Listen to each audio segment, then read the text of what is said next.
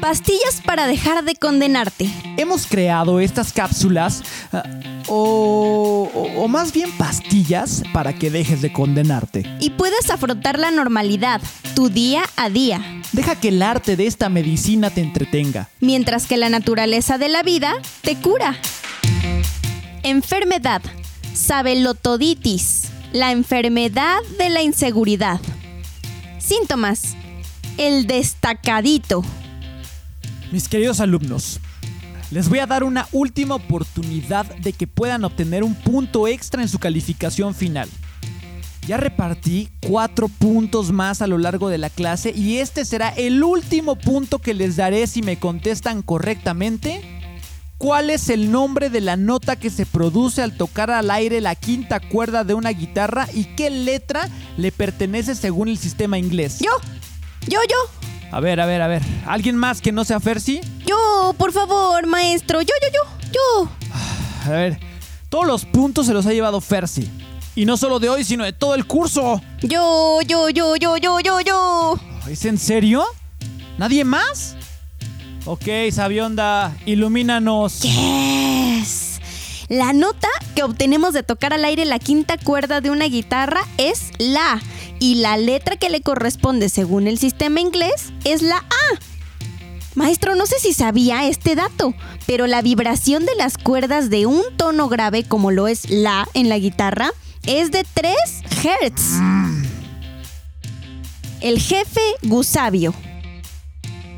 Cardoso, pasa inmediatamente a mi oficina para explicarme los dos proyectos que presentamos en un par de horas a los asiáticos. Ya los leí y ambos tienen más lagunas que Montebello. Sí, jefe, paso inmediatamente a su oficina. Ah, pero antes de que profane con su pie mi oficina, dígales a todos sus compañeros y a mí dónde están ubicadas geográficamente las lagunas de Montebello y cuántas son. Digo, quiero saber si entendió bien la analogía que acabo de referir entre las lagunas y su proyecto. Jefe, em, la verdad desconozco el dato, pero no se preocupe, entre todos mis compañeros y yo lo buscaremos. Y así aprenderemos algo nuevo el día de hoy, gracias a usted. Cardosa. Pero si eso es cultura general, carajo. Por lo menos cuéntanos en qué país crees que se encuentran ubicadas geográficamente las lagunas de Montebello, digo. En, em, en- ¿Argentina? En México, Cardosa, en México. ¿Qué no conoce su propio país? Las lagunas de Montebello están en el estado más hermoso de toda la República Mexicana, Chiapas. Y para ser más específico, en San Cristóbal de las Casas, la meca del mundo. Los lagos son úbalas, antiguos cenotes que la corrosión de la roca caliza y los derrumbes han ido uniendo a través del tiempo. El número de lagunas es incierto, aunque se dice que aproximadamente son 59. Imagínese qué tan mal están hechos sus dos proyectos. ¿De qué se ríe, Cardosa? ¿De qué se ríe? Es que entre su enojo y su gran apasionamiento por el tema, ya se babeó toda la corbata. Babeó como perro pavloviano. ¿Como perro qué?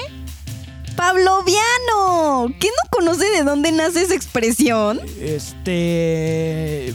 Pues, A ver, por lo menos dígame, ¿de dónde es originario Pavlov? eh, pues bueno, si, si es una expresión importante y recurrente, seguramente Pavlov es chapaneco. Las famosísimas chiapanecas. Tratamiento. Si eres tú el infectado con sabelotoditis, relájate. Es claro para todas las personas que te rodean que tú mismo te has fabricado una coraza para proteger tu inseguridad que habita en el núcleo de tu ser. El único resultado que estás logrando es la gran dificultad para relacionarte tanto personalmente como laboralmente con los demás. Nada te da derecho a ir por el mundo como si lo conocieras todo, como si siempre tuvieras la razón. Tu forma de actuar nos irrita. Mejor piensa que en tiempos de cambio como los que tenemos el día de hoy, quienes estén abiertos al aprendizaje se adueñarán del futuro, mientras que aquellos que creen saberlo todo estarán bien equipados para un mundo que ya no existe. Si convives con un infectado de sabelotoditis, intenta ser comprensivo. Puedes ayudar a incrementar su falta de confianza mediante la empatía y evitando el confrontamiento. Elige tus batallas, no te enganches ni te desgastes, no vale la pena. Predica con el ejemplo.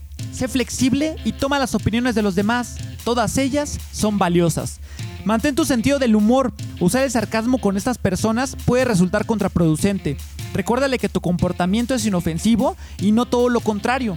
Ofrece críticas constructivas a esas personas respecto a su comportamiento. Realízalas con mucho cuidado, tacto y en privado. Pero lo más importante, actúa y deja de condenarte.